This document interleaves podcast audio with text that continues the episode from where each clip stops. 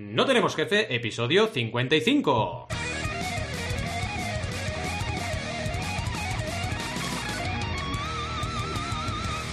Bienvenidas y bienvenidos a NTJ o No Tenemos Jefe, el podcast donde hablamos de emprender con valores o de vivir en la época de la sobreinformación, lo que nos dé la gana. Podemos ir de lo más técnico a lo más banal, si es que mmm, pegarnos con la sobreinformación es banal, porque es un tema realmente bastante, bastante complicado. ¿Y quiénes hacemos este podcast? Pues Alberto González, Adrià Tarrida, Roberto Oresena y un servidor, Valentí Aconcia, todos emprendedores con algo de sobreinformación en nuestras neuronas. ¿Qué le vamos a hacer? Casi todo el mundo está igual. Empecemos con el tema de hoy. Eh, es eso de, bueno, de estar saturado de información. No hablamos de infoxicación, pero sí de sobreinformación.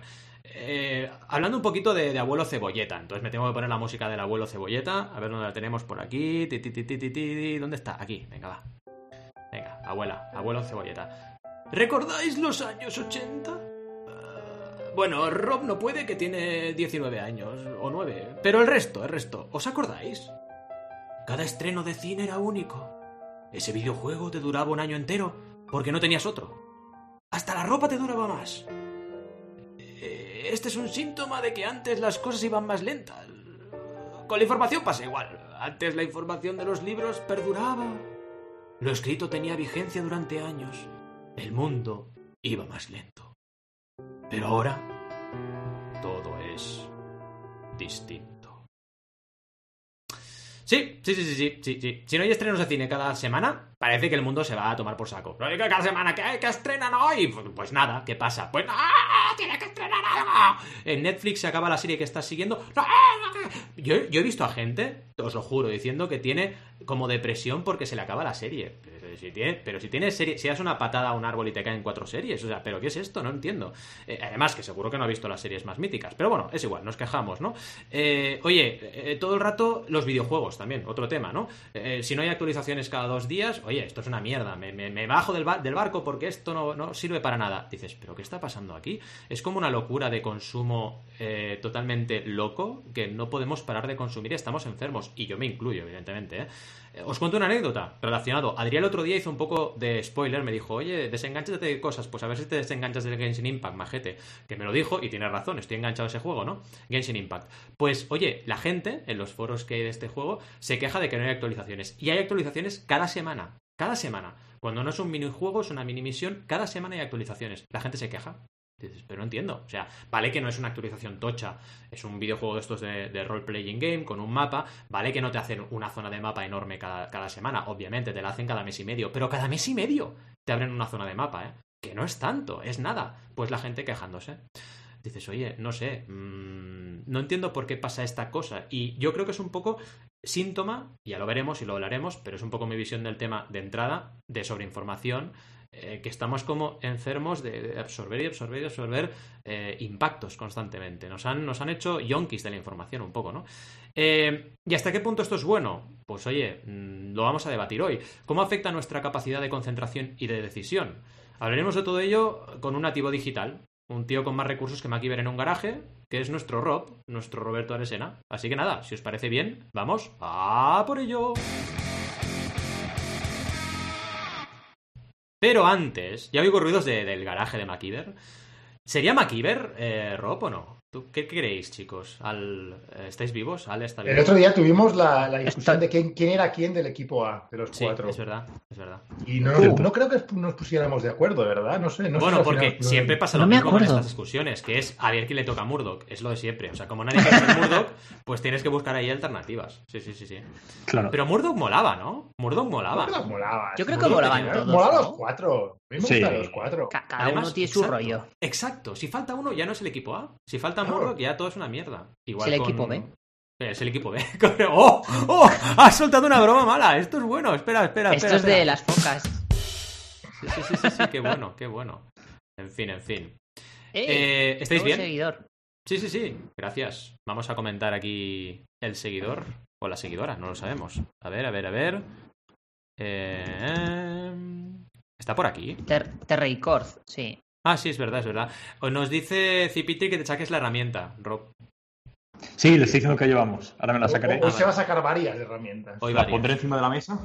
Y. Vale. Y Tienes que hacer ruido, ahí. ¿eh? Ruido de poner el arma en la mesa. Exacto, exacto. Madre mía, pero qué. No, Tienes tiene el garaje. Tiene el garaje, tiene el garaje. Tiene un Que me garaje ha de pillado perfecto para sacar la herramienta. Ha, sacado una llave inglesa para que nos escuche en, en el podcast. Rob, Rob nos ha sacado una.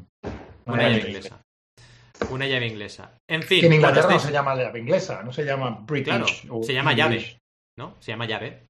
Porque ya se supone que es inglesa. Si está en Inglaterra, Es es, inglesa. la llave. Entonces, es llave, todo es, todo es llave. Llave. Exacto. Range se llama. Pero bueno, Una cosa, Rob, Sí. ¿lo de la llave es por ser emprendedor de garaje? Oh, Uh, Hoy estás sembrado, eh. Cuidado. Estás muy sembrado hoy, eh. Cierro al salir, ¿vale? lo de dormir poco te sienta bien.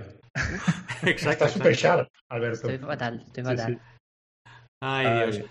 Oye, Ale, ¿estás bien? Eh, ¿Qué pasa por ahí? ¿Hay buen clima en Zaragoza? ¿Está rompiéndose el mundo? ¿Qué está pasando? ¿Todo bien? Pues mira, hoy a las 6 de la mañana ha habido como un intento de tormenta de destruirse todo, porque de Mm. hecho hasta me han retumbado los cristales del viento de, de la terraza y ha sido un poco raro. Yo pensaba que pasaba algo y no, era simplemente que ha venido una racha de viento y se ha ido. Claro. Pero es bueno, que aquí ha bien, pasado algo parecido, ¿eh? Ahora hace poco, así que yo creo que ha venido de ahí para aquí porque ha pasado hace Ah. nada, hace un 40 minutos así, ha habido aquí una especie de, de día del juicio final y luego han dicho, nos calmamos, era broma. Pero, Sí, sí, eran 10 minutos, 10 minutos de, 10 minutos de llover final. y con viento. ha dicho Dios, voy a poner el modo juicio final durante 10 minutos. Claca. Para que vayan viendo, para que vayan viendo. Para que vayan viendo la que testeándolo, ¿no? Estaba Era una haciendo beta. test. Sí, sí, sí. Exacto. ¿Y tú, eh, Adrián, estás bien con las llaves inglesas o no? Yo tengo una de llaves inglesas por aquí que no veas. Ha Mm. dicho, ha dicho llaves de. Si os fijáis, si lo repetimos, he dicho llaves de inglesas. Lo ¿Qué cual significa que el, sí, Sí. sí, el tío es un sex appeal, va por ahí abriendo puertas de mujeres, ahí la inglesas. parda. De inglesas. Exacto, la lío parda, sí, sí. ¿Quieres mi llave? Uh, Do you want my key? Es de canción romántica mala, ¿eh? Sí. Esto sí, es- sí. Tú eres un, un, un cerrajo- un cerrajón y yo soy una llave. es verdad, es la típica frase de si tú eres mi cerrojo, ¿no? Algo así. Eh, Lo Y dicen, yo- en, lo dicen en el Despacito también, ¿no? Despacito también. Sí. Es que yo no. Yo creo que sí. No, la- no me acuerdo de la letra, pero de- yo soy tu Mm, llave. somos demasiado viejos para eso. Estás hablando con Yo, gente yo muy vieja. reggaetón no escucho. O sea, yo cuando escucho reggaetón me tapo. Si voy por la calle y se escucha reggaetón, que esto pasa ahora cada cinco minutos, pues me quito, me quito las orejas directamente, me las quito y sigo caminando. Sí. De hecho, Ah, yo en mi cabeza siempre tengo heavy metal. O sea, es todo el rato, ¿sabes? Entonces no me hace falta. Hago así y ya está, me da igual. Llevas Sí, sí. Los mascarilla en las orejas cuando escuchas reggaetón. También, exacto, me pongo así y ya está, fuera. Oye, Valentín, ¿eres más de riffs o de solos? Ostras, muy buena pregunta. uh. Pues te diría que soy más de riffs, ¿eh? Mira lo que te Yo digo. también. Yo creo que también. Y mira que me gustan los solos, ¿eh? Pero. Sí, a mí me pasa igual que a ti. Pero los riffs Mm. me pueden. Es el... Eso es un poco frase para ligar, ¿no? ¿Eres Sí. más de riffs o de solos? Exacto. Y que luego interprete la persona que lo lo que quiere interpreten, que decir. podría interpretarse de mil maneras. Pero Por eso, por Exacto. eso, por eso. Sobre todo lo de los solos, pero bueno. Qué bueno. Oye, eh, Rob, pon un poco de orden, va, venga. Ah, Sí. orden. Venga. Vamos a, vamos a empezar a darle porque ¿Qué si no eh, ve- veo que nos vamos por las ramas. Sí. En fin, el tema de hoy es algo que desde hace unos meses eh, me ha empezado a mí, a mí a afectar más y de hecho eh, me ha llevado un- a alguna que otra vez a agobiarme un poco. Eh, la democratización de la información mm, creo que está claro que es uno de los mejores acontecimientos que ha ocurrido en los últimos años, pero como todo en esta vida, todo tiene algo bueno y algo malo. Eh, empecemos aportando unos ligeros datos. Uno de los libros que estuve geando hace, hace unas semanas, bueno, casi hace un mes ya, eh, an- antes de Navidad, eh, para ahondar un poco en el tema, es The Organized Mind, de Daniel J. Levitin. Eh, y Daniel pone unos pequeños ejemplos para que veamos hasta qué punto la información ha crecido en todos los aspectos. En concreto dice que en 1976 había unos 9.000 productos de media en un pequeño supermercado o tendeta. He puesto tendeta, que es esto, esto es muy valenciano, pero es que no me sale cómo se dice. Eh, se dice v, v de tendeta, se dice. Uh. Durillo esto, ha sido, esto ha sido malo, Ah, pero durillo, sí, sí. Vale, ya. Tiendecilla Oye, sería. Yo, yo creo que tenemos que hacer un remix V de Tendeta y que sea un- un- un- una tienda pequeñita con máscara, la Tendeta. gente con máscara. Yo lo veo, pero pon una tienda así, por favor, en Valencia, V de tendeta, la lía parda. Muy buena tendeta. O sea, es muy buena esa. Bueno, pero para que entendáis, ¿no? Que, eh, como decía, en 1976 había unos 9.000 productos de media en un pequeño supermercado en, los Estados Unidos. Hoy hemos pasado a más de 40.000 productos de media. Suponiendo que puedes hacer tu compra con un número medio de 150 artículos distintos, estamos pasando a mirar miles y miles de artículos una y otra vez. Y, esto va creciendo. Vaya, con, con unos simples cálculos, Daniel estima que hemos creado más información en los últimos 10 años que en toda la historia de la humanidad. Como podéis ver, no solo información eh, como por productos o información como tal, sino incluso eh, como productos, ¿no? Como, como, artículos de una tienda. Por eso me pareció un ejemplo bastante realista y bastante guay. De hecho, otro dato interesante que aporta es que, que hace 10 años habían unos, una estimación de unos 30 exabytes de información y hoy tenemos más de 300 exabytes. Vaya, eh, tampoco hace falta que lo diga Daniel, eh, porque seguro que muchos habéis oído hablar alguna vez de la observación de la ley de Moore en informática sobre el número de transitores en un microprocesador de datos. Esto dice, eh, esta ley, la ley de Moore, por si alguien no, ha ido sobre, no ha ido sobre ella, que en el inicio, cada dos años, se duplicaría el número de transitores, aunque este crecimiento sería exponencial e iría, reduciéndose poco a poco. Es decir, el número de transitores dentro de un microprocesador para procesar cada vez más, más, más y más y más información. En fin, hay una eh, gráfica muy clara eh, desde 1970 como con, eh, creándose nuevos procesadores poco a poco ha ido aumentando a nivel exponencial y evidentemente esta, curva sigue creciendo, no tan tan tan em, inclinada como antes, pero seguimos teniendo cada vez más capacidad para, para, almacenar información. Y por tanto, con mayor capacidad, pues más cosas habrá que almacenar, ¿no? Porque los humanos somos así. Hay un hueco, mete cosas, mete cosas. Siempre. Sí. Me gusta meter. Sí, totalmente. Vaya, creo que todos tenemos bien claro qué es la sobreinformación y que es un hecho eh, indudable, ¿no? Y es que la sobreinformación para mí es un peligro. Creo que todos hemos visto, sobre todo durante este último año, más que nunca, porque cuando hay tanta, tanta información y no somos capaces de diferenciar qué es buena y qué no, acabamos estando más desinformados que nunca. Aunque en este capítulo eh, vengo a hablar de la sobreinformación en otros aspectos. Eh, en concreto en cómo nos puede afectar personalmente y en cómo puede afectarnos a nuestros negocios. Es decir, cómo podemos estar sufriendo los males de la desinformación. ¿Te ha pasado y eres consciente de ello? De hecho, aquí voy a hacer un poco crítica interna. Nosotros mismos, con este podcast, con los directos, podemos haberte creado algún mal con la desinformación. Y es que en episodios como No sin newsletter o No sin lectura... Ambos míos ambos de Adrián, por supuesto, pueden haberte agobiado un poco con la cantidad de contenido que puedes estar perdiéndote y tienes, tienes la sensación de que te debes de absorber. Sin embargo, hay episodios como eh, No sin minimalismo digital que te habrán ayudado a hacer lo contrario, ¿no? Al final, el problema se reduce a que en nuestro día a día encontramos barbaridades de contenido en todas partes y no todo ese contenido nos tiene que aportar ni debemos de preocuparnos en leerlo sí o sí, porque puede ser contraproducente. Es decir, esa información tan jugosa que estás viendo en un tweet, ¿de verdad te va a aportar algo hoy? ¿O te va a aportar para el próximo mes? Como diría Val, luchemos contra la foca y pongamos el foco. no, pobrecilla la foca. No luches contra ella.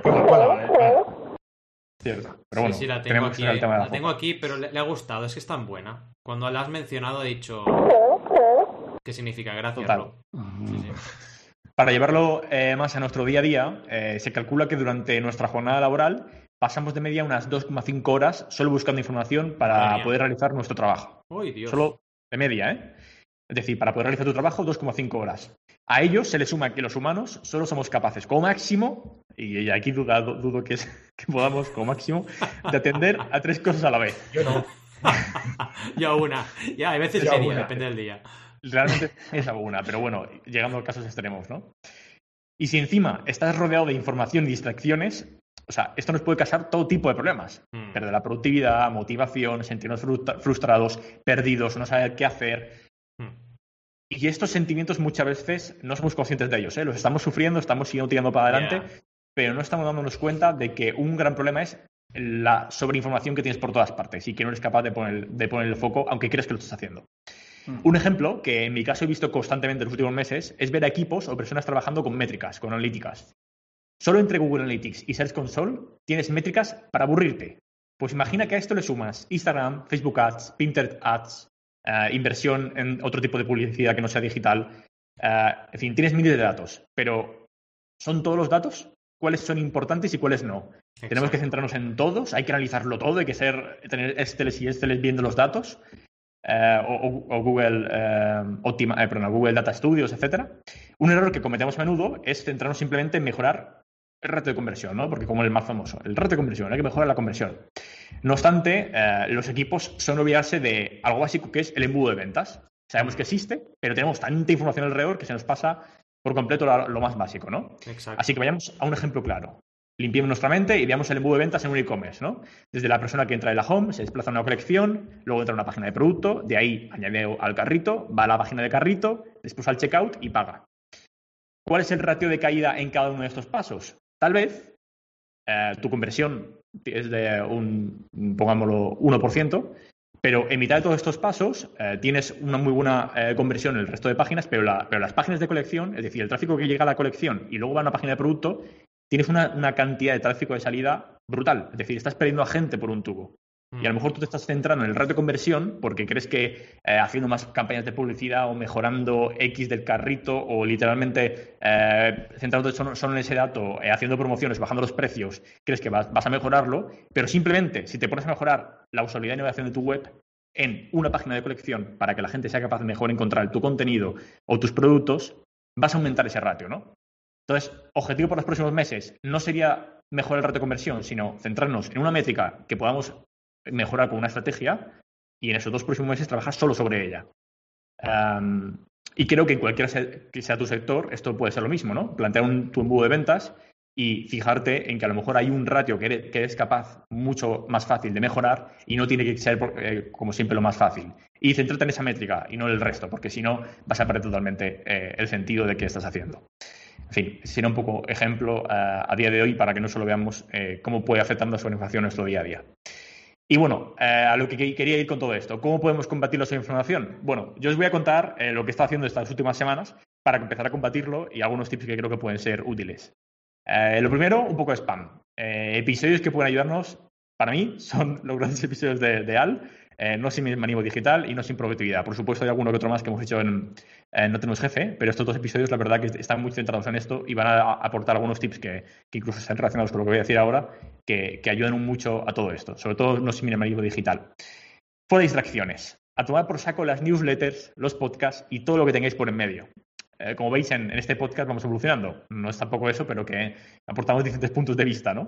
Es decir, suena rarísimo que yo esté comentando esto después de capítulos como No sin newsletter o No, no sin podcast, que los que hemos recomendado muchísimos y muchísimo contenido a, palo saco, ¿no? Pero esa newsletter que estás leyendo después de haberla probado o haberla conocido, eh, o incluso haber, que te hayan mencionado, eh, te parece muy interesante y de verdad que no quieres perdértela, te aporta a ti algo personalmente eh, en tu carrera profesional, en tu sector, porque a lo mejor es una newsletter que sí, es una información muy jugosa, pero no la necesitas. O sea, ¿por, qué eh, rodearte todo el rato de que te invadan información en Twitter, en, tu email, eh, por todas partes, cuando a lo mejor es información que sí existe, sobre todo es muy jugosa, te puede apoyar algún momento de tu vida, pero a lo mejor ahora mismo no lo necesitas y lo que va a hacer es que mm, pierdas mucho tiempo en cosas que no te van a aportar tanto como tú crees. Por tanto, te diría que pienses, si esa información eh, que pienses que esa información siempre va a estar ahí y no tienes por qué leerla ya. Y si en algún momento necesitas, hoy mejor que en ningún momento, de la historia, con dos simples búsquedas, vas a poder acabar en ella y leerla. Además, luego hablaremos un poco de herramientas para poder incluso guardarte esto para otro momento o para tener una base de datos un poco con sentido eh, y no agobiarte en leer y eh, abrumarte a contenido todas las semanas. El segundo tip, que para mí es intentado, el que más he intentado aplicar estos meses es informarme con propósito. Eh, dedicarme más a leer fuentes directas y con más sentido y con un poco un objetivo, ¿no? Eh, ya lo comenté, estoy haciendo una lista eh, interesante de libros en Goodreads y, leer información de esta calidad y con criterio, un poco apostando algo, ¿no? hace unos meses empecé un poco a, a leer un poco más sobre historia y, ver un diferentes puntos de vista y ver libros, varios libros sobre eso, escuchar podcasts sobre eso, un poco centrarme en esa parte porque me decía informarme sobre eso con un cierto criterio y no empezar a coger eh, contenido a manso palo y yendo de un lado para otro, sino eh, buscar esas fuentes y hacer una, una, pequeña estrategia ¿no? Eh, para leer, informar y crecer sobre, sobre algo. y cómo ¿Es una forma fácil de saber qué libros tienen cierta relevancia? Bueno, aquí eh, podría decir muchas cosas, pero es cierto que, Taleb, eh, ya lo hemos mencionado incluso en el episodio anterior, habla mucho sobre esto y creo que el paso del tiempo nos ayuda bastante bien a saberlo y a, saber qué es bueno y qué no, o, qué, fuente puede ser eh, interesante o qué no, ¿no? Porque el, gran problema que tenemos con esta información es que tenemos tanta que al final ni tenemos tiempo de dedicarle a cada artículo que leemos, ver las fuentes, la que está citando y de verdad si tiene sentido la interpretación que está haciendo esa persona y si eso es cierto o no es cierto. y, y al final e- es un bucle en el que dices, me creo esto, no me lo creo.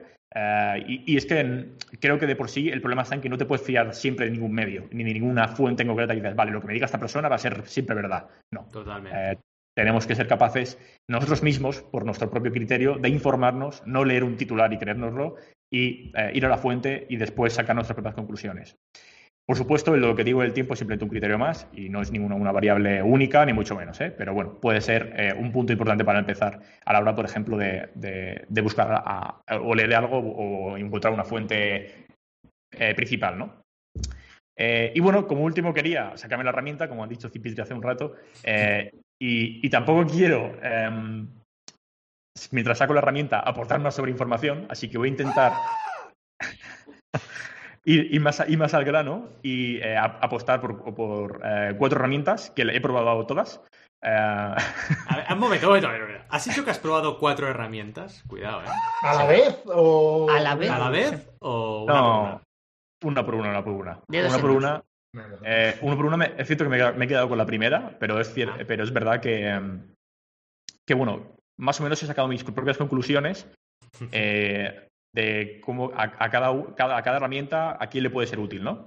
Entonces, por ejemplo, eh, al final lo que ocurre aquí es, eh, tenemos mucha información, eh, es interesante eh, hacer bookmarks o, o guardárnosla para un cierto otro momento, o nos puede ser interesante tenerla para, para no perderla, por supuesto, pero no abrumarnos a leerla una y, otra vez, ¿no? Y cómo organizar eso para luego saber qué has leído, qué no has leído, y como digo, y ayudarte a buscar esa, eh, esa fuente primaria y no empezar a leer solo siempre artículos de alguien que interpreta, ha leído varios libros y te está sacando su propio criterio, ¿no? Sino ir directamente tú mismo a, esa fuente.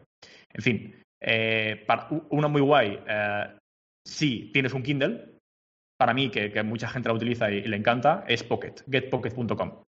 Está muy guay porque eh, eh, tiene una, integración en Chrome y, muy- eh, en cualquier dispositivo para guardarte bookmarks de lo que sea. En un momento te lo almacenan en, esta aplicación a través de tags y etiquetas que puedes eh, como em, clasificar y lo guay que tiene es que lo puedes luego enviar al Kindle, ¿no? Incluso un artículo que hayas encontrado de Medium o lo que sea lo puedes leer en el Kindle. Incluso te transforma si quieres en opción eh, en formato de podcast, de audio. ¿Por qué mola esto bastante del Kindle? Mola porque igual que mm, eh, otra cosa que ocurre es que leer o informarte en, la misma herramienta en la que trabajas puede ser también contraproducente, ¿no? Entonces, si tienes otro dispositivo, como puede ser el Kindle o un iPad, para leer o para, por ejemplo, el periódico o para leer libros o lo que fuere, eh, te ayuda a salir de, un lado a otro, ¿no? Un poco lo que hablamos en su día del- en el episodio No sin despacho. Al final, tenemos un espacio para hacer X y otro espacio para hacer eh, A, eh, Y.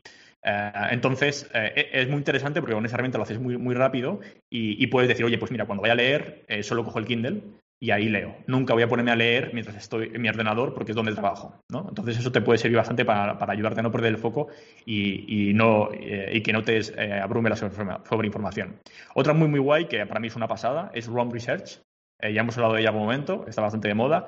Y lo guay que tienes es que aquí puedes tomar notas y conforme vas tomando notas de algo, de un libro, por ejemplo, eh, eh, o de un artículo, luego si lo mencionas en otro, eh, eh, automáticamente te los conecta. Entonces te monta gráficas y arquitectura, como, un poco mapas, árbo- ár- árboles, de lo que has ido procesando de esa información.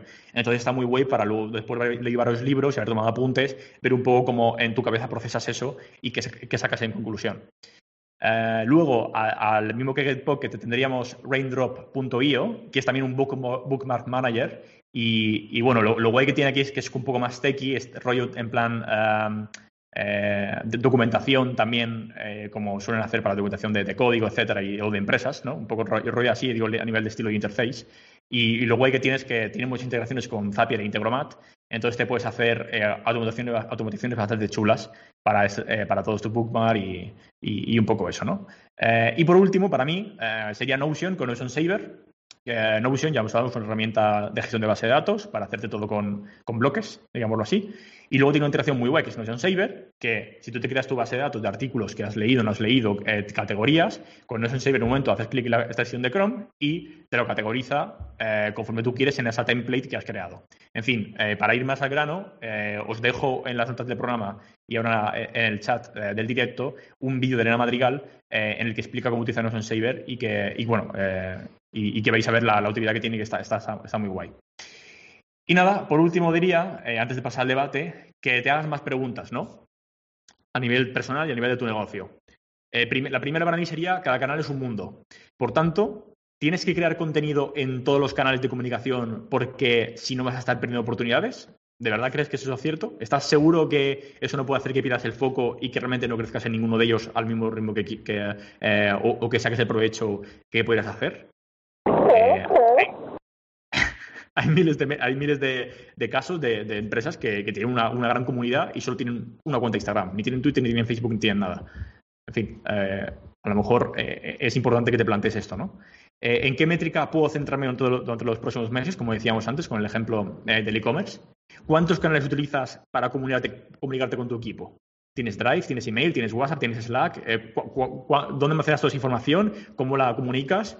Y a lo mejor tiene sentido centralizarlo o al menos documentar esos procesos para que la gente sepa por qué canal y tú mismo tienes que comunicar cada cosa. Aquí tiene mucho sentido, eh, cuando trabajas en equipo por Slack, utilizar cada canal para, para X cosas, para que tampoco eh, cuando hablan por un sitio sepas qué es importante, qué no es importante y en qué tienes que fijarte. ¿no?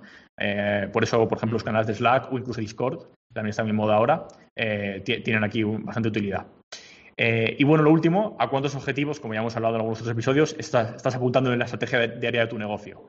Como hemos dicho más de una vez, a mi parecer creo que solo tienes que apuntar a una cosa, porque es que eh, si no, a una cosa, utilizar la matriz como siempre importante, importante, urgente, no urgente, y dedicarte a eso y apostar por una estrategia enfocada, enfocada ahí para no invadirte por la sobreinformación de nuevo. Y nada, dicho esto, eh, vamos a las preguntas, que quiero saber un poco qué opinan el resto y, hablemos un poco sobre la sobreinformación y el impacto que está teniendo en el mundo. Perfecto. Oye. Ya estamos, ¿eh? Todos los fans están ahí, sí, sí. Pedazo post. Sí, sí. Dale al, al, metal, Valentín, que creo que, que va más. Venga, venga. Al metal, al metal. La ah. sección de preguntas. perdón emocionado. Perdón, perdón. Sección de preguntas. ¿Vamos allá? Es que me he emocionado. Tenemos aquí a los fans y a las fans locos y locas. En fin, sección, Roberto. antes de meternos. Exacto, antes de meternos en debate y preguntas, ya ha lanzado unas buenas preguntas en la pre-sección, eh, digamos, ¿no? Pero bueno, muy interesantes. totalmente. Mm, yo aquí, si queréis, para mencionar un poco y que no se nos quede en el tintero, eh, un poco para explicaros cómo yo organizo. Yo ya sabéis que mi centro de operaciones es el correo electrónico e intento centralizarlo todo hacia allí. Inevitablemente te llegan un montón de solicitudes por diferentes canales, pero lo importante aquí es centralizar. Y luego hmm. también hay una cosa que me parece muy interesante de la reflexión de Rob, que es ¿Te hace falta estar en todas partes al mismo nivel? Porque a lo mejor no. Yo hace, por ejemplo, poco intenté entrar en TikTok y luego me di cuenta de que no y, lo dejo ahí aparcado de momento, ¿no? Porque intentar estar en todas las redes al mismo nivel es muy, muy, muy difícil. Y además cada red tiene su historia. Eh, tampoco puedes hacer todo igual en todas las redes sociales. Y eso también es otro tema que tienes que, que ponderar. Y luego lo que decíamos, es que estás sobreinformando a lo mejor. Y quizás la gente lo que quiere saber es dónde te pueden seguir y tenerlo todo. Sígueme en YouTube y ahí está todo. O sígueme en Twitter y ahí está todo. Es súper interesante esta reflexión previa, ¿no? Total. Totalmente. Sí. La verdad es que muy guay la escaleta, me ha encantado, me ha flipado un montón. Y tengo que mirar algunas de las herramientas que has puesto porque no conocía todas, algunas sí, pero no conocía todas. Ajá. Eh, la verdad es que sí que he sufrido lo de la sobreinformación. O sea, es la primera pregunta, ¿no? Lo de la sobreinformación. Sí, justo. Eh, sí que yo creo que todos, ¿no? O sea, yo creo que todos sí que la hemos sufrido. Y lo que a mí lo que me pasa, a ver si os pasa a vosotros esto, que cuando recibo mucha, mucha información, pues eso, newsletters, podcasts, lo que sea, me hace pensar hasta qué punto lo necesitamos. O sea, ya no el hecho de hmm. filtrar y reducir la cantidad de información, que eso está muy bien, sino el hecho de por qué la recibimos. Porque a veces, eh, no sé si os pasa que, me lo voy a inventar, ¿vale? Imagínate que eres, no sé, un diseñador, diseñador gráfico. Y tú trabajas de diseñador gráfico y tienes, no sé, tres años de, experiencia, cuatro años de experiencia de diseñador gráfico y recibes todos los días una newsletter de diseño gráfico de cómo diseñar.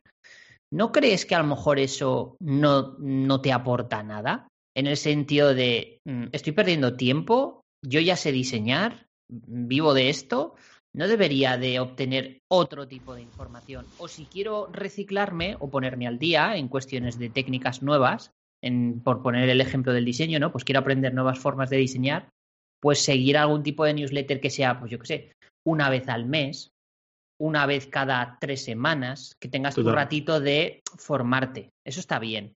Pero ¿no os parece que a veces como que nos llegan todo el rato newsletters de cómo montar un negocio, ¿no? Y dices, Sí. pues si yo ya me he montado un montón y me pega un montón de hostias, ¿qué me estás contando? Si esto, si luego lo cojo y lo archivo, la newsletter.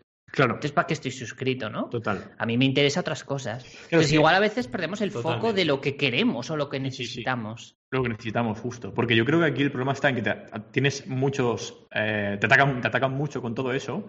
Y a diferencia de antes, ¿no? Tú antes, cuando querías informarte sobre algo, aprender, ibas a la biblioteca y, y tú mismo buscabas eso. Claro. Ahora todo viene a ti, ¿no? Entonces es un poco volver a. La información está disponible ahora, ve tú a buscarla cuando la necesites, ¿no? Eh, estar Y todo el rato ahí. encima- eh, La gente va tan perdida y tan, tan infoxicada que no saben ni buscar en Google, os lo prometo. mm. Porque a veces Ya. me hacen preguntas que dices, pero si esto lo pones en Google tal cual y te sale. O sea, es que no, no lo entiendo, sí. ¿no? Y es por, por eso, yo creo, porque estamos tan acostumbrados a que nos venga la información a nosotros que se ha perdido el hábito de ir a buscar tú la información, cosa que es fundamental. fundamental. Sí, sí. Mm. Y como no, con respecto a la primera pregunta que ha respondido muy bien Al, eh, claro que la sufro cada día. De hecho, eh, este primer inicio del año me he dedicado a, quitar, a desapuntarme de muchísimas newsletters. Me he desapuntado, Sí. pero de muchas, ¿eh? De muchas. Que tenía ahí, que me iban llegando, que iba borrando o archivando. Ya ves. ¿Para qué? Si no las leo. O sea, es que eh, la, la Mm. premisa ha sido, si no las leo, te desapuntas, fuera. Ya está. Total. Sí, buena Tiene idea. cojones, ¿eh? porque es que las leía todas. Las leía todas. Da- da- daba igual si, si me interesaba o no. Casi. las leía igualmente. Y, y, bueno, ya lo he comentado, y fui un proceso, pero bastante brutal, ¿eh? Y desapuntándome de, de, de newsletters que me habían sido muy útiles en su momento. Y me sabía mal de, Mm. desapuntarme, pero es que, es que no, vale, no vale la pena. Han quedado cuatro o cinco. Debo decir que me siento culpable, ¿eh? porque los dos episodios en los que nos hemos dado infoxicación un poco eh, son míos, pero bueno, en fin. Bueno. y yo estoy ahora con el approach que decía un poco Roberto, de, de yo voy a ir a buscar la información que me interesa. Claro. Y, y lo voy a comentar un poco en el siguiente episodio, que ya tengo media escaleta hecha.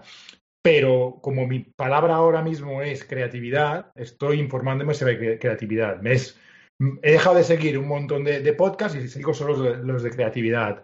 Estoy con, ah, con un par de libros que se llaman The Practice ah, de Self Coding, que ya lo he acabado, Creative Calling, que me quedan 15 minutos del audiolibro, y tengo pendiente otro ya en la cola, que también todos son de creatividad. Entonces estoy solo con ese, con ese tema ahora Qué bueno. mismo. Qué bueno. Y, y a ver qué pasa, a ver qué pasa. No sé, es un experimento un poco, ¿eh? Pero Es muy bueno. Sí, pero, por temáticas, yo lo veo interesante, ¿eh? Me parece muy interesante tu enfoque de, de ir por ir por temáticas. Y Sí, así un sí, poco te organizas, ¿no? Claro, y al final lo que está haciendo él, ¿no? Que él está yendo a buscarla y ver cómo eh, Mm. investigar ahí, aprender sobre eso, no empezar a, a- a recibirlo por todas partes, ¿no? Que, que- Sí. que- que, bueno, di- dicho esto, yo creo que hay, hay un- una necesidad de mercado y que le pasa a mucha gente. Bueno, una herramienta en la que tú puedes recibir todas tus newsletters y luego de- tú decir cuándo las lees, ¿no? O algo así sería, pero aún así estamos en lo mismo, ¿no? Eh, Claro. ya hay, ¿eh? Agregadores de newsletters. Ah, lo, lo he visto por algún lado porque es que no es un problema que tenemos nosotros cuatro, es un problema Claro. que tiene todo el mundo. que todo el mundo. Ah, pero bueno, Pero pero ya hay. No, he probado ninguna, pero valdría la pena. Una pregunta, si tienes muchas newsletters, ¿acabas teniendo newsbooks o, o no? Eh, estoy muy pillado, ¿eh? Valentín? Sí, sí, sí, sí. pillado, ¿eh? eh, la foca se ha ido a su casa, ¿eh? La foca se ha ido a su casa llorando. llorando, llorando. Sí, sí, he perdido el foco. Ay. Madre mía, madre mía. Y bueno, la, siguiente pregunta, bueno, ok, Sí. ¿quieres comentar algo, Al? Bueno. No, ya está, ¿no? Ah, vale, está. ok. Righteous. Ok, vale, vale. Pensaba que iba a decir algo. Eh, esta creo que es bastante importante. ¿Y eh, cómo creéis que está afectando al mundo la sobreinformación?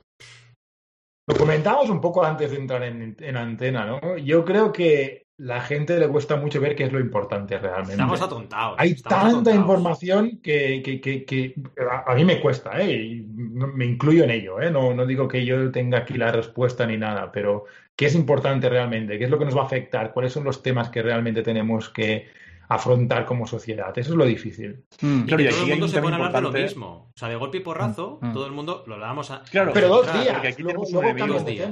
El enemigo Sí. de todo esto, en el fondo, Sí. es un algoritmo que al final te muestra eh, lo que él quiere, ¿no? ¿No? En base a tus lo que, intereses. lo, lo que, lo que te engancha, lo que... Mm, lo que social puesto. dilema, ¿no? Entonces, exactamente. Entonces, si Sí. tú no te das cuenta, al final estás consumiendo solo la información que te, que te muestra en lugar de tú ir a buscar la que querrías, ¿no? Que por supuesto puede llegar a coincidir, pero claro, si todo el mundo se pone, se pone a hablar de. Eh, eh, madre mía, yo decir Navarra. Andorra. eh, Ah, Andorra, que no está. Se, se- se te peta un poco, ¿no? To- todo tu feed de eso. Y. Ah, sí. Hombre, yo creo que. Bueno, si, si usas Twitter, ¿eh? en otras plataformas no tengo ni idea, pero en Twitter yo creo que la gente tiene que aprender a usar el mutear palabras. O sea, por ejemplo, con esto de Andorra, directamente te vas a mutear todos los temas que usen la palabra Andorra y te limpias todo el timeline.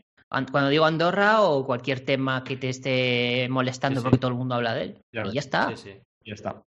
Sí, sí, es, muy totalmente. buena, es muy buena práctica esta que dices. Te- al final Mm. es higiene mental. O sea, yo no quiero estar toda la semana pensando en el Rubios y Andorra. O sea, no. Tengo que pensar en otras cosas. O sea, es así. Ya. Totalmente de acuerdo. Mira, os cuento una.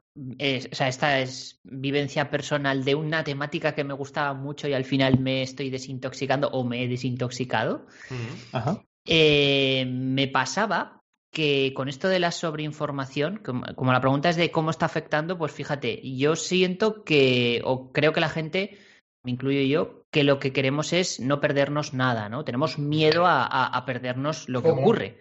Total. Sí. Y, y lo que me pasaba es que yo, por ejemplo, soy súper fan de Apple y entonces escuchaba muchos podcasts de Apple, leía foros de rumores, newsletters, artículos, ¿no? De, ay, se rumorea que no sé qué, se no sé, un montón de cosas, ¿no? Y al final me di cuenta que realmente si Apple hace, por ejemplo, me lo voy a inventar porque no lo sé, eh, tres eventos al año o cuatro, yo pensaba, pues que le den por culo a todo lo relacionado con Apple y cuando Apple saque un evento, Exacto. pues me pongo al día con el evento. Me veo el evento en directo porque me gusta verlos, me, me, me mola el rollo que tienen de comunicación y tal, y Mm, me gusta ver bien, las presentaciones.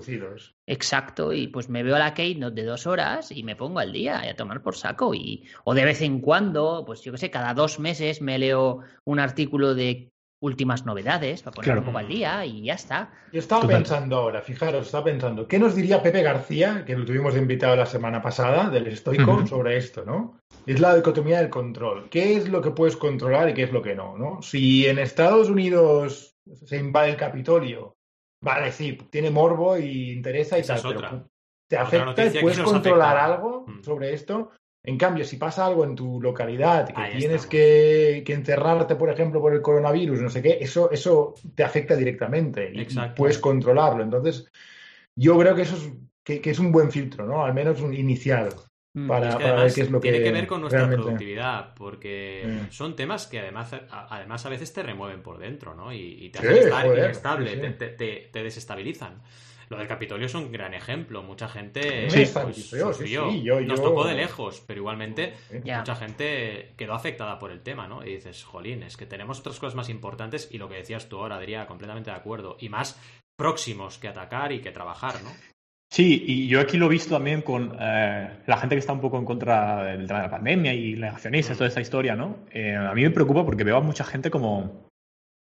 Claro que al final le- eh, tiene una distorsión de qué es, re- qué es realidad y qué no, muy gorda, ¿eh? Muy, muy grande. A mí me preocupa y también por los, por pandas.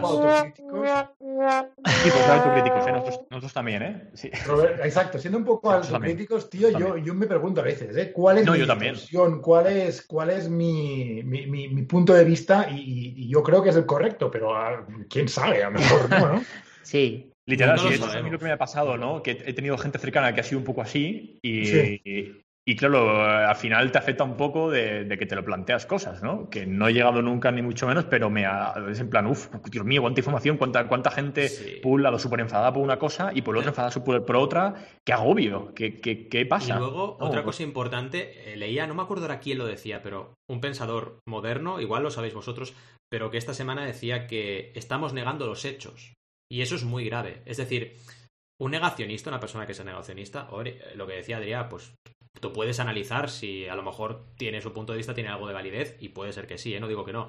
Pero lo que no puedes es negar los hechos. O sea, no puedes negar los hechos de que hay gente que ha muerto por coronavirus, que hay gente que ha estado en la UCI no sé cuánto tiempo. Eso no lo puedes negar. Y gente cercana, yo conozco a gente que, ha pasado por eso. No, es, no me viene de las noticias. Exacto, a mí cuando me parece peligroso esto es cuando ya se creen en poder de la información y de la verdad y encima te dicen que todo el mundo les está nos está engañando, ¿no? Dices, sí, bueno, Totalmente. pero, pero si esta persona ha estado en la UCI, ¿qué, o sea, ¿qué motivo tiene esta persona? Eso ya llega a la claro. conspiranoia. O sea, ¿qué motivo tiene esta persona para engañarme a mí? ¿Sabes? No, no, no se entiende. Totalmente. Y a mí lo que me duele es cuando incluso llegan a plantear eh, que hay médicos engañando. O sea, ¿estamos tontos o qué? Ya. O sea, a ver, gente que se está eh, jugando Es muy vida. fuerte. Es muy fuerte. Hay un médico Entonces- muy importante de aquí de Sabadell que, que bueno, eh, se ha jugado la vida y ya veremos si sale por estar ahí en primera línea. Entonces, cuidado, ¿eh? Cuidado, cuidado, totalmente. Pero bueno, es un poco eso, ¿no? Que, que creo que lo hemos de- sufrido más que nunca y, y la posverdad, como le llaman a esto, ¿no? Como tienes a muchísima gente engancha, eh, en tu mano. Donald Trump tiene mucha culpa ¿eh? de hacerla muy popular, pero Sí, en fin. Ah, una, una- un par de comentarios súper interesantes que están saliendo por aquí por el chat. Sí, aprovecha, aprovecha, muy bien. Cipitri dice, el problema no es solo la cantidad de info, sino lo más preocupante es cómo cribar la información útil. Súper bien, súper súper buena observación, lo que decíamos un poco también ya. A Joaquín B nos dice, lector de RSS, joder, mira que son antiguos, ¿eh? mira que están ya a principios de los 2000 y, y por qué nos hemos olvidado de una herramienta tan útil como, la, Tan útil. como las de Rob, casi. ¿eh? total. Um, y el problema ha sido pensar que toda opinión es respetable. Eso también es verdad. Claro. que, que- que Mm. mi opinión como ciudadano sea la misma opinión que un médico súper experto en su, en su tema, es que, es, Mm. es que es- esto es... Claro. Yo creo que todo, toda opinión es respetable, pero no podemos otorgar el mismo valor a todas las opiniones en, los mi- en todos Exacto. los temas. Porque entonces nos equivocamos, es lo que tú dices. Si hay alguien experto Mm. en algo, pues tiene su, Claro, su opinión. Y, y luego también la gente cree que puede, opinar, que puede opinar de todo. Eso creo que también Sí. es un poco un problema, ¿no? Incluidos nosotros, ¿eh? Nosotros. Incluidos nosotros, fíjate, incluidos nosotros. fíjate, yo, yo no creo que esté mal.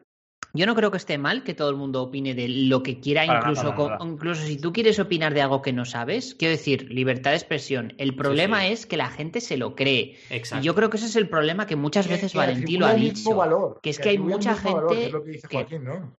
Hay mucha gente tonta en el mundo. O sea, tonta de- en el buen sentido, Bueno, no el de, 50% no de de la insulto. gente es más tonta que la otra 50. eh, Ya está.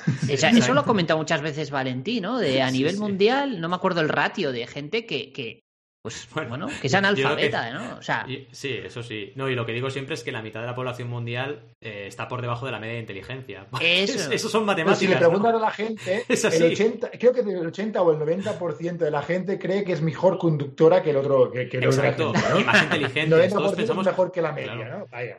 Todos pensamos que somos más inteligentes que el resto. Y en el fondo nunca sabes si estás por encima o por debajo de la media. Porque nadie se ha tomado la molestia de hacer la media mundial. Es imposible, ¿no? Y además, ¿qué es inteligencia? ¿no? Al final puedes Mm. definirlo de muchas maneras. Entonces, Justo. Sí, y luego un poco lo que decíamos antes, ¿no? De, eh, por una parte, a veces también el peligro de tener referentes. eh, y luego yo- una cosa que, por ejemplo, veo mucho en España eh, es que mucha gente crea contenido, pero al final la fuente principal eh, no es de aquí, sino es ya. Lo vi, entonces al final es como Esto pasa mucho, obligarnos ¿eh? un poco más, obligarnos un poco más a ir al origen de esa fuente y leértela, eh, empaparte de ella y tú luego sacar tú eso, ¿no? No, no leerte algo procesado por otra persona y esa persona, otra persona, otra persona. El otra problema persona. es que a mí me pones delante los, los papers médicos sobre coronavirus y no me, no me, no me cuesco de eso. supuesto, ¿sabes? por supuesto. Depende Ese es del el problema. Pero sí que puedes buscar a alguien que sea referente en su campo y que Eso lo sí. vale, lo vale lo suficiente y, que lo y dijera que te- tres o cuatro. Puedes buscar Justo. tres o cuatro, siempre di- diversificar tus fuentes. Luego también es verdad que nos estamos metiendo en otros, en otros eh, jardines, jardines, ¿no? Pero eh, sí, siempre jardines. Pero, por ejemplo, luego también creo que influye mucho eh, el sensacionalismo, ¿no? O sea, Mm. quiero decir, los medios Sí, de comunicación son, son, para mí, los grandes creadores de, de esta posverdad, porque realmente eh, lo que tú dices ahora, ¿no, Adrián? De yo no me voy a leer el paper médico, ¿de acuerdo? Pero un periodista especializado en temas médicos, en noticias de ese sector, se lo lee. Y cuando se lo lee, debería hacer un artículo en portada o donde pueda que explique lo que dice el paper, no sacarte un titular sensacionalista para vender más, Mm. eh, manipulado por el director de contenidos del periódico, etcétera. Eso es el problema. Entonces yo creo que hay ahí un problema bastante estructural hay un del montón de sesgos aquí que, que te- te- tenemos que hacer unas caretas solo de sesgos, pero el sesgo de, de No confirmación. sin sesgos. No sin sesgos, ya la tenemos. El sesgo de confirmación es el que tú tiendes a, a validar mucho con las informaciones que confirman tu punto de vista y dices, hostia, mira qué bien, ¿sabes? Y no, y nunca vas a ver, vas, vas a, a, analizarlo demasiado en profundidad porque confirma tu, tu, punto de vista, mientras que los que no confirman tu punto de vista los ignoras. Y dices, o vas a, vas a ver, a ver con dónde se ha equivocado este, ¿sabes? Entonces, es muy peligroso esto. Al final es la estabilidad. Exacto. Estable, Si algo confirma lo tuyo, sí, sí, eso es verdad, seguro. Si algo no confirma, a, ver dónde se ha equivocado este tío en su análisis. Hay que ser autocrítico, ¿no? Y, también ser crítico contigo mismo y con tus opiniones y, dudar. Dudar de ti es, es que a veces nos han vendido el pato de que dudar de uno mismo es ser inseguro, es tal, pero es que es ah, sabio dudar de ti mismo. Es sabio dudar de ti mismo. Y replantearte las cosas y decir, oye, pues por aquí tal, por aquí cual. Y una cosa muy buena de alguna tendencia de la creación de contenidos, no toda, pero mucha gente está siendo muy honesta y muy transparente con todo lo que le ocurre. Y esto es súper bueno. Esta tendencia yo estoy súper contento de que exista. Yo estoy súper contento también. Que dejarnos de las tonterías ya, de todo mi vida es perfecta y explicar la verdad, porque si no, somos irresponsables. Somos irresponsables porque, igual que nosotros, por ejemplo, cuando citamos cosas, ponemos las fuentes, yo también en mi contenido y tal, porque somos este palo, todo el mundo debería primero poner las fuentes para que la gente pueda ir a la fuente original y en segundo lugar, ser responsable con lo que estás creando y no vender una imagen falsa que luego la gente se pueda sentir mal viendo tu contenido porque se piensen que son inferiores cuando no lo son, ¿no? Es muy delicado este punto. Sí, sí. Sí, es muy complicado. Aquí Joaquín, Joaquín B nos comenta el modelo de mm. negocio de la prensa, que yo por eso siempre lo pienso, es algo que dice ya Yuval Harari, pero si quieres información de verdad, paga por esa información, ¿vale? Exacto. Porque el problema es que lo que decíamos antes, ¿no? El titular facilón de, para, para que vayas a su web y cliques y veas los anuncios que te van a vender, ese es el problema. Ese es el problema. Entonces, si pagas por la información, en teoría, debería ser menos sesgada, debería ser menos. Yo pago por el Economist y es un pastizal, pero, pero al menos. claro. Pero, y no os parece, bueno, igual me estoy metiendo en otro tema, pero ¿y no os parece que hay información que debería de ser pública y abierta? Y que, os, pongo un ejemplo, ¿vale? A ver qué opináis, que igual opinéis diferente, pero eh, ahora con esto de la pandemia, pues claro, mm, yo antes no leía tanto los periódicos locales, porque normalmente suele ser 70% relleno, porque localmente tampoco ocurren tantas cosas en los mm. periódicos. Eh, suelen ser, me gusta más leer a nivel tirada nacional, ¿no? O internacional. Ah, y ahora con esto del COVID sí que estoy leyendo más local, ¿no? Más periódico local, pues bueno, pues para enterarme un poco de las medidas y las cosas que están ocurriendo a mi alrededor, pues si tengo que salir, la hora de, ¿no? De, hmm. de cierre y todas estas cosas. Y hay veces que te cascan artículos, no voy a decir periódicos, ¿vale? Pero hay veces que te cascan artículos de eh, entérate de cómo está la incidencia COVID por barrios de tu ciudad. Y dices, ay, voy a leer esto que me interesa, es, es importante. Y no, ah, suscríbete y paga.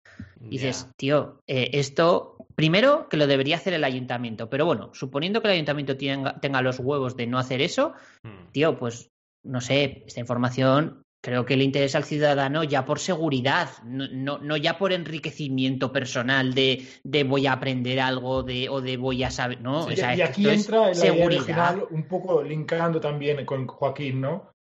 entra la idea original de que las televisiones públicas están para esto. Lo que pasa hmm. que luego se politizan totalmente. Y que es imposible al final. Es imposible. El modelo de la BBC en parte está mejor, porque tú pagas una cuota anual y la BBC es independiente en teoría, ¿vale? Que hay voces que dicen que no y hay voces que dicen que Pero dame a mí mil veces la BBC antes que TV3, antes que Televisión Española y antes que todo esto, porque yo entiendo que es menos sesgada. Me, parece que es menos sesgada que, que, todos estos. Ah, y es un modelo polémico porque, coño, pago 13, 13, 13, libras al mes, mucho más que pago por Netflix. Y veo mucho menos la BBC que Netflix, la verdad. Claro. Ah, pero, pero bueno, me parece. Pero son modelos, Adrián, son modelos que vamos a tener que estar acostumbrándonos a, vivir, ¿eh? Porque el modelo publicitario tradicional se verá al garete. Y muchas de estas de estos medios de comunicación viven de eso. ¿eh? Claro, por eso nos meten en banners hasta en la sopa. Que yo, una de las últimas prácticas que uso es si yo abro una web y me sale un pop-up, la cierro. Me da igual lo que me vendan, ¿eh? Me da igual. O sea, enlace de no sé qué. La cierro. ¿Pop-up? Cierro. No, pero a ver, un pop-up del rollo, yo qué sé, compra crece pelos, Sí, ¿sabes? sí. O sea, no, no, no puedo con eso. Compras que Exacto. No, pero yo, yo lo que diría, eh, eh, por falta lo, que comentaba, lo que comentaba el cre- se, más. su- se supone, ay, perdón, Eh, se supone que, o debería ser, la verdad que no lo he comprobado, ¿eh? Al, voy a tirarme aquí un poco, pero creo que debería ser así. Si tú, eh, en el caso de, lo que te comentaba, de, te comentabas de tu periódico local, creo que podrí- podrías ir al INE y en el INE esos datos estarían públicos, muy mal representados y tal, a lo mejor te toca a ti meterte en la currada, pero eh, los tendrías, ¿no? Y a lo mejor lo, lo que yo plantearía un poco para el, lo que comentaba Joaquín es, creo que la idea eh, guay sería diversificar entre varios medios, buscarte medios en los que cada propietario no sea el mismo y reduzcas el riesgo de, de que tenga, de, bueno, de engaño, no, o de, eh, sí, de clickbait, etcétera, ¿no? De, de sobreinformación o de posverdad, mejor dicho, mejor dicho, y suscribirte a estos medios eh, de pago, a varios de ellos, y leer información de cada uno de ellos. Eso sería un poco, a lo mejor, la mejor forma, creo, de, de poder Sí. informarte. Estoy Sí. completamente de acuerdo que, de hecho, yo lo hago. Yo me meto en periódicos de todos los colores para ver, porque muchas veces se nota que mienten incluso los dos a la vez y dices, vale, la noticia original, versión azul, versión roja, ¿no? Eh, y bueno, pero lo que quiero también pensar con esto es que, a ver, si tengo que pagarme la suscripción anual de dos o tres periódicos, o sea, eh, bueno, pues no sé, que me, a ver, mm, que me paguen más o tendré que trabajar el doble para poder leer tres periódicos. No se nos está yendo de las manos lo de las suscripciones. Eh, mira, ¿quién habla? El que hizo el programa No Sin Suscri- Suscripciones. Sí, sí, total. Sí, se nos está yendo de las manos también. Se nos está yendo de las manos. Pero para esto, ¿qué dos opciones? O ignorar totalmente o pagar. Una de dos. Total. Porque es que Ya, si no, pues, tío. Yo me voy a ir a la montaña a vivir a mi, a mi granja y que os peten. Eso es. Toma por, cal- por, por culo. Sí. Sí, eh, entiendo que Joaquín me ha puesto un comentario, creo que referencia a, a lo que ha puesto, a lo, a lo del tus anuncios de Crecepelo, al Val, que dice ¿a quién, a quién podríamos pagar porque tienes pelo? en plan, ¿por qué te ponen esos anuncios? Eh, Claro. en fin. Bueno, bueno, exacto. Espérate porque me ha, me ha hecho, me ha sacado la puntilla de un tema muy importante, que es que el otro día y os pasé la captura. Yo en los últimos no sé cuánto tiempo ya, pero en Spotify solo escucho rock y metal. Es que no escucho otra cosa, ¿vale? Ah, es pues me sueltan, me sueltan el anuncio de reggaetón. O sea, un montón de... Pero dices, pero a ver, a ver, a ver. ¿Quién ha pagado por estos discos para anunciarlos? Punto uno. Y punto dos. O sea, ¿de verdad el algoritmo funciona tan mal que no ven que yo no he escuchado reggaetón en mi vida en Spotify y que no me metas discos de reggaetón porque es imposible que yo compre un disco de reggaetón, imposible. No lo entiendo. Y dices, estamos tan avanzados en algunas cosas, pero tan avanzados, y luego te encuentras muestras de publicidad que dices, pero ¿cómo puede estar esto pasando? Si no, no tiene ningún sentido que me estén anunciando esto a mí. Pero Claro. pasa. Tú dices, narices. Y ya es lo Ser que una decimos, como el una- síntoma más bestia de la sobreinformación. No es ya, venga, ya, a disparar ahí a discreción, venga, eh, reggaetón para todos. Y dices, pues no, chico, no, yo no os voy a escuchar reggaetón. Una cosa muy rara. Sí. Sí, bueno, también piensa que son campañas a lo mejor eh, mal segmentadas dentro de Sí. Spotify y que, y que si pagas demasiado. Si eh, pagas por demasiado, yo creo que claro, es eso, que están pagando demasiado Ahí y no hay audiencia Es que suficiente. gente para que no es. Tendrá que mostrárselo a alguien por lo que has Te vas a lo está. loco, te vas a lo loco Claro. y dices Exacto. reggaetón para todo el mundo. Y ese es un problema. Y aquí entro también con el tema de la creación de contenido, en el cual ese segmento nos incluimos todos, y yo especialmente que creo demasiado contenido a veces, ¿no? Y dices, también hay que ser responsable en eso, es decir, quizás tengo que crear menos contenido. Y no solo, solo por un tema, digamos, de sobreinformación, también por un tema de salud tuya propia, de decir, oye, frena un poco, chaval, y relájate, y igual crea un poco menos, porque no hace falta estar ahí, venga, venga, venga, venga. Eh, pero claro, también un poco el sistema te lleva a ello, porque sabes que si haces eso, los resultados son mejores, ¿no? Eh, Es muy es- es complicado. eso. El algoritmo de, complicado. de YouTube favorece a, a los creadores que tienen mucho contenido. Entonces, Exacto. Y Claro. hay que ser muy creativo y, y también incluso muchas veces, muchas veces estresa el hecho de tener que crear tanto contenido tan diferente y tan constantemente. Mm. Pero es otro problema Hmm. que tenemos. Total. Yo- Me gustaría a futuro eh, echar la vista atrás y que hiciéramos un podcast, pero no en plan el año que viene, sino dentro de, no sé, por ejemplo, 10 años, a ver cómo ha cambiado Internet. Porque me da la Oh. sensación de que estamos viviendo en una burbuja que va a explotar. Eh, una burbuja en la que voy a incluir modelo publicitario y modelo de generación de contenidos. O sea, yo creo que se va a morir. O sea, yo creo que igual que hace 20 años no existía lo de generación de contenidos como ahora y la publicidad era diferente, yo creo que estamos viendo una etapa y dentro de 10 años o los que sean, no sé, funcionará de otra manera Internet. Porque No- me no da la sensación de que si no que va a vamos a reventar. gradual. Yo creo que va a ser gradual y no lo vamos a ver. no, pero, pero cuando reflexionemos, como dices tú, 10 años para atrás, entonces lo vamos a ver. Qué Sí, diferente es claro. ahora. Yo creo que sí, porque es que, no sé, vivimos en una burbuja que, al si lo piensas, no tiene ningún sentido. Todo el mundo eh, creando contenido a cada segundo. Me, gustaría saber la métrica, ¿no? De al segundo cuánto contenido se crea en Ya Internet. ves. Una locura. Y, y- Buah. y- y dices, pero, o sea, Qué locura. ¿qué? ¿What? ¿Qué está pasando, no?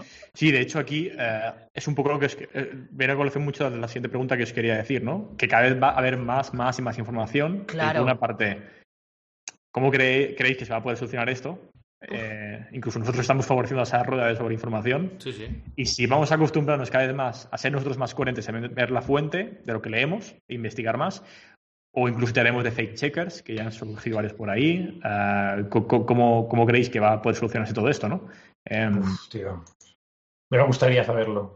Es complicado porque es complicado, el típico complicado. paradigma de la, mes- de la pescadilla que se muerde la cola, ¿no? Entonces, ¿quién es el primero que se baja del...? Me acuerdo de una canción de, de, de un muy friki, una- un cantautor muy friki que se llamaba Daniel el Higiénico, que igual os suena de algo. Y la Cuartet de Baño Band se llamaba. Y que decía... eh, iba, iba la canción de dejar el coche, ¿no? De dejar el coche y pillar la bicicleta. Y había una estrofa que decía, yo pillaré la bicicleta si también la pillas tú, ¿no? Pues claro, es en plan, eh, claro, yo pillo la bici, pero todo el mundo va en coche a trabajar, ¿no? Y es un poco lo mismo, ¿no? Estamos en una inercia que es muy difícil de frenar, pero es lo de siempre. Alguien tiene que ser responsable y empezar a bajarse del carro, porque es que si no, esto va a petar. Y lo que se puede convertir, o lo que decía Adria, que puede ser gradual, a lo mejor acaba siendo una explosión. Que yo también apunto Sí, a veces como Alberto. Podría, que dices, podría "Cuidado, ser. porque igual Yo- peta. Yo, he ¿eh?". puesto más por lo gradual, pero. pero Cuidado porque ser, igual no peta. Y es verdad que, que debemos evitar eso de todas, todas. Y luego por responsabilidad. Tú imagínate lo que debe ser, ahora que los que tenemos pequeños, ¿no? Tú imagínate lo que debe ser para un pequeño meterse en este mundo de, de- de locura de información. Es que es una locura. Mm. Es que lo que para nosotros era, pues, comprarnos un cómic o una revista una vez al mes. Claro. Para ellos es una locura. Es que cogen un móvil y entran a, a todo, ¿sabes? Es una... Sí, sí. es- Ahora, ahora mismo, si, si les quitas el móvil, se aburren. sí. Niñas es así. O sea, ¿Y por- cómo porque puedes están, aburrirte? Exacto, ¿cómo vas a poder aburrirte necesitan esa sobreestimulación. Es muy. Necesitan Si esa sobreestimulación de Cierto. porque no saben estar aburridas, porque, porque, porque cuando se aburren, pues pillan el móvil y, y ven un poco de TikTok y ya no están aburridas. Exacto. Y, y no, no- Scroll no new teníamos smoke. eso. Eh, Nosotros nos pasa a todos, ¿eh? Y salía la creatividad, que ese es un problema también. ¿eh? La creatividad Exacto. sale de aburrirse, Sí, sí, sí. realmente. ¿eh? Sí, es verdad. Sí. Bueno, yo me acuerdo cuando jugábamos, cuando uno juega con Lego, con Tente, Lego- Tente ya no existe, pero vaya, con, con Lego, qué grande Tente, por cierto. Eh, empresa española, mucha gente no lo sabe, por cierto. Pues cuando juegas con Lego, cuando juegas con. y, y creas cosas, es porque en el fondo viene de un aburrimiento, es verdad. Lego, el Lego original, ¿eh? no el Lego, el Lego de ahora, que son los kits que siguen las instrucciones y Sí. no puede hacer nada más con eso. El otro día vi, vi una. Exacto, vimos un unboxing con Aran, porque le encantan los trenes de Lego, y es que sacaban el juguete entero de la caja casi. Dices, ¿pero qué Lego es este? ¿Está montado ya? O sea, ¿qué sentido tiene Qué todo fuerte. esto? Yo quiero algo con piececillas y montarlo yo, ¿no? Claro. No sé, muy, muy raro todo. Mm. De hecho, ahí está el entretenimiento. Sí, Exacto, Claro. exacto, debería serlo, ¿no? Eh. Los tiempos cambian. Sí, todo Sí. rápido, ¿eh? en plan, te voy a montar, dentro de poco van a, mon- van a regalar, eh, van a vender puzzles hechos ya, ¿sabes? Eh, Un puzzle de No. 2000 pa- ya hecho, ¿sabes? Te lo sacas hecho y te lo cuelgas. dices, Yo, "¿Pero yo- qué es yo creo esto?". que podrás comprar el puzzle y luego habrá una app en la que puedes contratar a, un, a un hacedor de puzzles y vendrá a tu casa y te. Hacedor de puzzles. Hacedor de puzzles y te lo monta en tu casa. Ya. Madre mía, El Yo creo puzzle que- muy me- mal. Bueno, igual lo que voy a decir ahora no tiene sentido porque como estamos todos encerrados por COVID, pues tampoco, ¿no? Pero creo que se han perdido eh, el, el simplemente salir a la calle a no hacer nada. Cierto. Porque ahora, por ejemplo, dices, vale, eh, culpable, ¿eh? los, los críos están enganchados al teléfono. Vale, es verdad. Pues quitar el teléfono y dar un hobby. Sí, pero es que si el hobby supone comprar cosas, ya estamos volviendo otra vez al consumismo, a no ser minimalistas, a llenar la casa de mierdas. Y dices, tío, mm, y si y no puedes salir a, a mirar el paisaje o a dar una vuelta o a pasear o a Sí, sí. sentarse en un banco, ¿sabes? O sea, Y, eso- inténtalo con piden, y buena suerte ahí. ¿eh? Ya. Claro. Lo fuerte es que lo más triste de todo es que los niños pequeñitos piden eso, pero les acostumbramos a lo otro. Es muy heavy, o sea, están pidiendo naturaleza, están pidiendo eh, salir a- a- al río, salir a tal, es lo que les gusta, pero les acostumbramos a estar en la Por comodidad. Yo lo he hecho Y por por- comodidad. Y por repetición de Sí. patrones, chicos. Porque ¿qué nos pasa también. a nosotros que estamos todo el santo día con esto? Claro. delante, ¿sabes? Y Lo ojo, ven, que yo lo lo ven y digo y no salgo tampoco, ¿eh? O sea, entendedme, yo estoy en casa y tampoco, pero di que por el tema del COVID tampoco es que estemos haciendo escapadas, porque no se puede salir de la ciudad, básicamente, ¿no? Chicos, Pero-. En una montaña. Pero Sí, bueno, pero yo qué sé, te haces un paseo por el barrio, ¿sabes? Mm. Yo qué sé. Desintoxicarte un poco y también vivir un poco más lento, que yo creo que el concepto este de slow life, ¿no? Vender un poco, Sí. vivir un poco más lento es lo que nos hace falta. Decir, oye, no te agobies y no estés ahí absorbiendo información todo el día. Intenta pues, ir a comprar las legumbres y hablar con la mujer o el hombre que esté vendiendo las legumbres.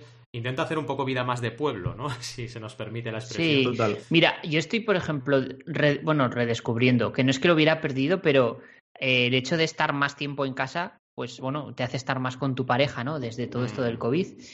Y me encantan las conversaciones mm, que no aportan nada, las conversaciones del día a día de, pues, no sé, pues, ¿has visto que hoy ha llovido? Pues sí. O, ¿sabes? Conversaciones que parecen mundanas y dices, esto es, es ser humano, ¿no? Conversaciones normales y corrientes del día de, pues, pues estaban muy buenos los macarrones. Pues sí, pues sí, Pues pues, sí. es que es, Mm. ¿sabes? El no Eh, ser no uses tan... la palabra bueno, nos dijo Pepe García. Ay, ¿Cómo, eran los macarrones? Venga, explícanos cómo eran los. Venga, va, macarrones. explícanos cómo. Exacto. Sin decir la palabra buena. Estaban blanditos y sabrosos. Estaba sí, blanditos, sabrosos Ah, Pero y, sabrosos, te- ¿qué- y tenían específicamente ¿De qué? ¿De qué? ¿A qué sabían? A ah, pimienta, a tomate, a... pimienta, tomate, a chorizo no vegano.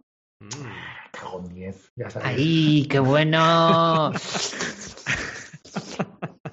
Me encanta. Pero sí que es cierto, ahora, que dices esto, cuando vas, cuando eh, ves a alguien eh, eh, especificar mucho el sabor de las comidas o de un vino, ¿no? Cuando ves ahí, Hambre. eh, quiero un vino, quiero un vino eh, explosivo, quiero un Frutado. vino frutado, no sé qué, que a veces escuchas palabras que me descojono que me porque folle la boca. o sea, es, quiero un vino que, me reviente Con una un bomba atómica. toque- con un toque de regaliz, siempre, con un toque de regaliz. Siempre. Es verdad, es verdad. El toque. Cuidado. Sí, sí. Pero es cierto que esto es muy estoico, ¿no? Eh, por lo que, por lo que. Yo- a ver, no.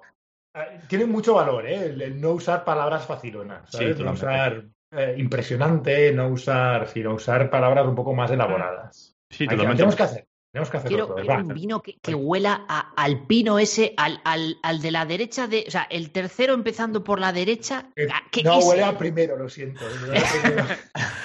Cuando has dicho alpino, me he acordado de los, ¿sabes? De, de- de los de estos, de los eh, las cositas para que huela bien el coche, que eran alpino, ¿no? Era- Ah, Ah, sí, es verdad. que hay algunas de estas que, que, que entras en algunos taxis aquí en Londres y ¡ah!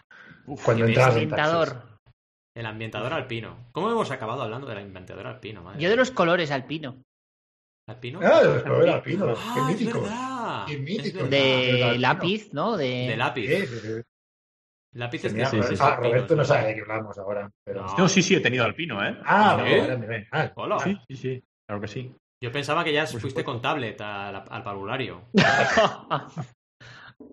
Ahora mi, mi, mi hija, la, la menor, la pequeña, todos los dibujos que tiene que hacer para los deberes, es su excusa para coger el iPad y hacerlos en el iPad.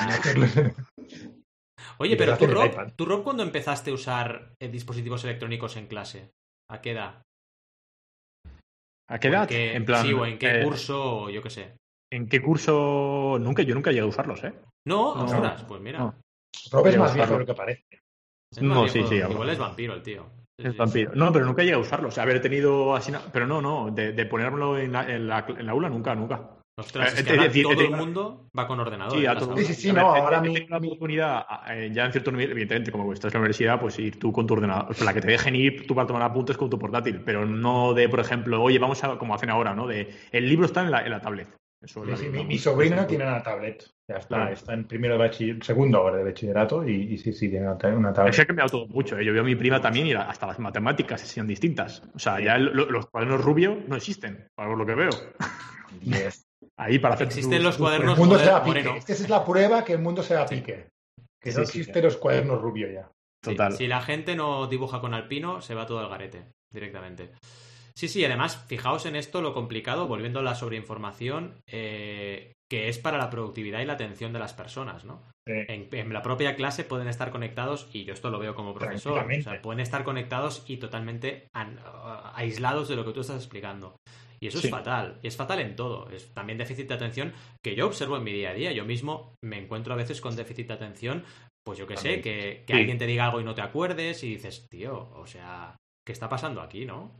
Mm, Ya. Hablamos de una persona que tiene que no ha tenido una educación tan con tanta información como, como la que ahora tienen Como los ahora. jóvenes. Imaginaos Como lo que va a pasar con los jóvenes que están ahora. O sea, va a ser un poco loco, ¿eh? Sí. Va a ser una locura, sí, totalmente. Va a ser una locura. Y, Sí. y- y, de hecho, lo, lo último que con lo que quería. ah, bueno, a- en el chat tenemos algo. Ah, ¿Alguna preguntilla? Nada, simplemente decir, Pitri estaba hablando con. Ha, comentado con Alberto eh, un poco el tema de la televisión y, y Twitch, por ejemplo, y cómo Ah. ha traspasado fro- fronteras, que es cierto, es una locura. Cada- son al final mundos distintos, de información totalmente distintos eh, eh, y que se, se, se cuentan de forma distinta. Y no recuerdo si esto lo hablamos en su día con, con Champe, pero bueno, un poco que, que es imposible, ¿no? Llevar el, el rollo de Twitch a la televisión o la televisión a YouTube, por ejemplo, o al revés. O sea, son canales tan, tan Ya. distintos, están, cada uno se encuentra de forma tan, tan ah, distinta, porque son canales muy distintos que, que es imposible. Así que bueno, veremos a ver cuál sobrevive y cuál no y cómo evoluciona. Y lo último que quería preguntar yo, un poco, eh, ya sabéis que me gusta esto de lanzarnos piedras a nosotros mismos. Soy- ya lo he hecho en varios episodios, creo. Entonces, uy. La última piedra sería eh, nosotros mismos, ahora mismo, estamos alimentando esta rueda sobre información en la que a lo mejor este propio episodio o, eh, o- o nuestro podcast no te está Super pasando meta, super tanto meta. como, como, cre- como creías, ¿no? Eh, entonces, ¿qué le diríais a nuestra audiencia para saber si realmente el podcast le está aportando valor o, o es sobre información? Yo Voy a pediría responder. feedback, ¿eh? tenemos que pedir feedback. Y Eso. os voy a decir una cosa ahora. Mi madre vio el, el del estoico y me, y me- y me- me crucificó, ¿eh? Sí. ¿Por? Bueno, más que nada dijo, eh, parecía una tertulia de amigos. Yo particularmente no dejaba de tocarme la cara, no sé qué, y, y que no íbamos al grano, que no había chicha. Bueno, tengo que decir que mis padres estudian filosofía, ¿eh? Los dos, Ah, 79 y 75, y estudian filosofía a su edad. Guau. O sea que, sí, sí, por eso le- les dije, mirad el, el, el- el- el de esto del estoico. Hiciste claro, bien, ¿eh? De pedir feedback, eso en primer Sí. lugar. En segundo Sí. lugar, claro, es muy distinto cuando tienes. Eh, a mí per- personalmente me gustó mucho el episodio, pero A mí a cuando también, tienes un entrevistado, que fue el caso, que hay mucha química, porque hubo mucha química entre los cinco y Sí. salieron temas Mm. mucho- muy de conversación de bar, estoy de acuerdo, pero muy interesante también. A, por ejemplo, el episodio que. eh, hazles ver el de hoy, por ejemplo. Es que el Sí, episodio sí. de Rob de hoy ha sido más información, focalizado, información, información, súper enfocado. Son episodios distintos para mí. Pero es muy Mm. bueno el feedback y hay que recogerlo. Siempre hay que recogerlo. Hay que recogerlo. Yo creo que no son nuestra audiencia objetiva, mis padres, pero bueno. Ya, Claro. pero bueno. Y, y creo que están acostumbrados a otros medios. Yo qué sé, también te, te Sí, tampoco- entrevistas de Tim Ferriss de dos horas aquí- y también hay mucha charloteo en las entrevistas de Sí. dos horas de Tim Ferriss y yo me las trago. Claro. O sea, que es otro estilo que creo que no están acostumbrados, pero bueno. Ya, No, y que al final no, no creo, creo que nuestro objetivo un poco aquí es aportar valor en la, en la forma en la que te percates de algunas cosas y luego tú mismo te ayude a llegar a otro tipo de cosas. Pero no, estamos, no somos una fuente fiable 100% y somos aquí eh, Oh. una editorial. Entonces, claro, no, claro. O sea, que nadie se fíe de nosotros. No tenemos ni puta idea Y, de la vida. y que bueno, que lo que dicen tus padres de es una conversación de amigos es que nunca hemos dicho que fuera otra cosa. También es verdad. está bien. Lo que pasa es que mi madre me decía, ¿pero qué interés tiene la audiencia? Y digo, bueno, tú no eres mi audiencia objetiva. ¿sabes? Claro. Ah, hay audiencia que sí que le gusta este tipo de, Oye, de conversaciones. Muy duros tus padres, ¿eh? Joder, me Sí. quedé en plan, está en el teléfono, vale, vale, mamá, vale, vale. Vale, ya está, ya está. Eres gilipollas. Y le colgó. Ay, qué bueno. Nada, pero simplemente un poco respondiendo a la pregunta que yo decía antes, creo que al final, eh, eh, bueno, eh, nosotros apor- aportamos también eh, un poco el, el objetivo de este podcast, que es hablar sobre emprender con principios y, y un poco apostamos por, por, por ese punto y, y aportar valor respecto a eso y un poco hacernos reflexionar eh, en base a ese objetivo, ¿no? Así que creo que incluso con este episodio hablando sobre eso, eh, podría ser una buena señal de que, oye, a lo mejor te hacemos plantear de que a lo mejor no seguimos para nada, dejas de escucharnos o a la vez, eh, si, Hostia, me estoy moviendo loco, ¿eh? Si, Dejad de escucharnos. si no nos escuchas, será porque como tenemos que plantear esto, te ha parecido una información tan importante que te ha hecho reflexionar, en fin, toda una locura que te estoy haciendo reventar la cabeza ahora mismo si estás Mira. escuchando este audio tan perfecto. Yo creo que yo creo que aportamos valor, pero al margen de eso hay algo muy simple y es que tú escuchas a quien te apetece escuchar. Esto a mí me pasa también como Pues, oyente de podcasters. ¿Cuántos podcasts hay frikis en el mundo?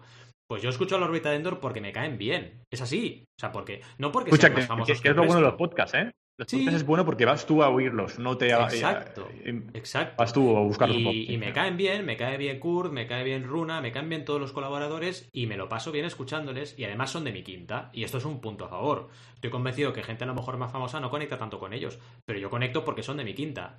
Igual que Adrián Claro. conec- con- conectaría con ellos, ¿no? Y creo que es un puntal importante a tener en cuenta en todas las estrategias de, de generación de comunidades online. Que hay un punto que es, me cae bien esta persona y quiero escucharle porque me cae bien, porque su dicción me parece interesante, que habrá otra mucha gente que op- opinará que no le gusta esa persona, ¿no? O ese, o ese comunicador.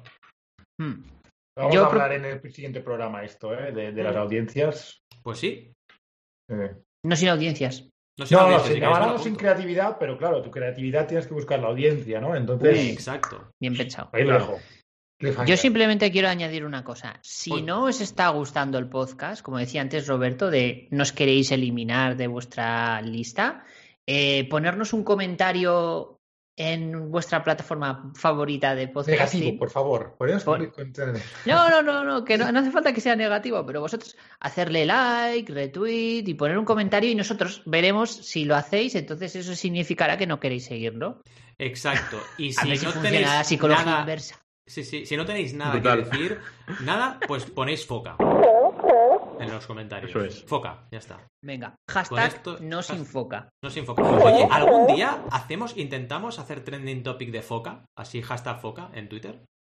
Cuando tengamos millones de audiencia, me molaría mucho Eh, que eh, fuera foca trending A, a topic. este paso va a ser en el 2028. pero Seguramente. O 2035. Sí, sí, Cuando seguramente. seáis cáscaras, seguramente. Cuando seamos cáscaras muy arrugadas ya. Sí, sí, sí, sí. bueno, Totalmente. Con leche por dentro. O sea, en 10 años, También. ¿no? ¿Era? Exacto, en es. 10 años estamos muertos. Casi, no del todo, pero bueno, ya camino de. Ay, En fin, chicos y chicas, creo que ha sido un episodio brutal. ¿Algún comentario más, chicos, en el chat? ¿O ya Yo estamos? Vale. Aquí nos falta la música de, de ¿cómo se llama? Sí. Del programa este de humor. Bueno, bueno. Ah, Hay el programa de humor. Pero tengo uno, tengo uno. Mira, este, por ejemplo. ¿Ves? Mira, ya verás. Ahora, espera, que tarda un poquito en empezar esta, ¿ves? Mira, ahí. Sí, un poco ahí, esperando los comentarios. Venga, hay comentarios interesantes, chicos. Gracias, Cipitri. Enhorabuena a Rob. Oh, gracias. Robot Rock. Muy bueno, muy Rob bueno. Rock. Rob. Gracias por liderar. Rock Rock. Rock Rock. Rock Rock tiene Rock. nombre de rockero, de rockero guapo, ¿eh? Rock Rob Rock. Rock. Rock Rock. ¿Por qué no te Rock. pillas el dominio ya de Rock Rock? Robot Rock. Rock, Rock Yo lo Rock. veo. Sería sobre información. También es verdad. ¡Oh! Toma. También es verdad. Y con esto nos vamos.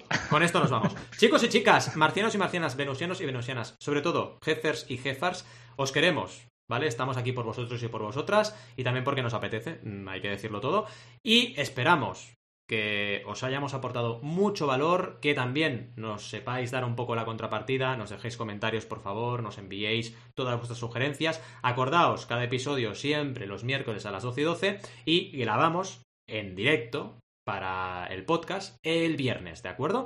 Así que la próxima cita es el miércoles que viene en notenemosjefe.com. Hasta entonces, os deseamos muy buenas y creativas jornadas. ¡Hasta luego! ¡Chao! Adiós. Adiós.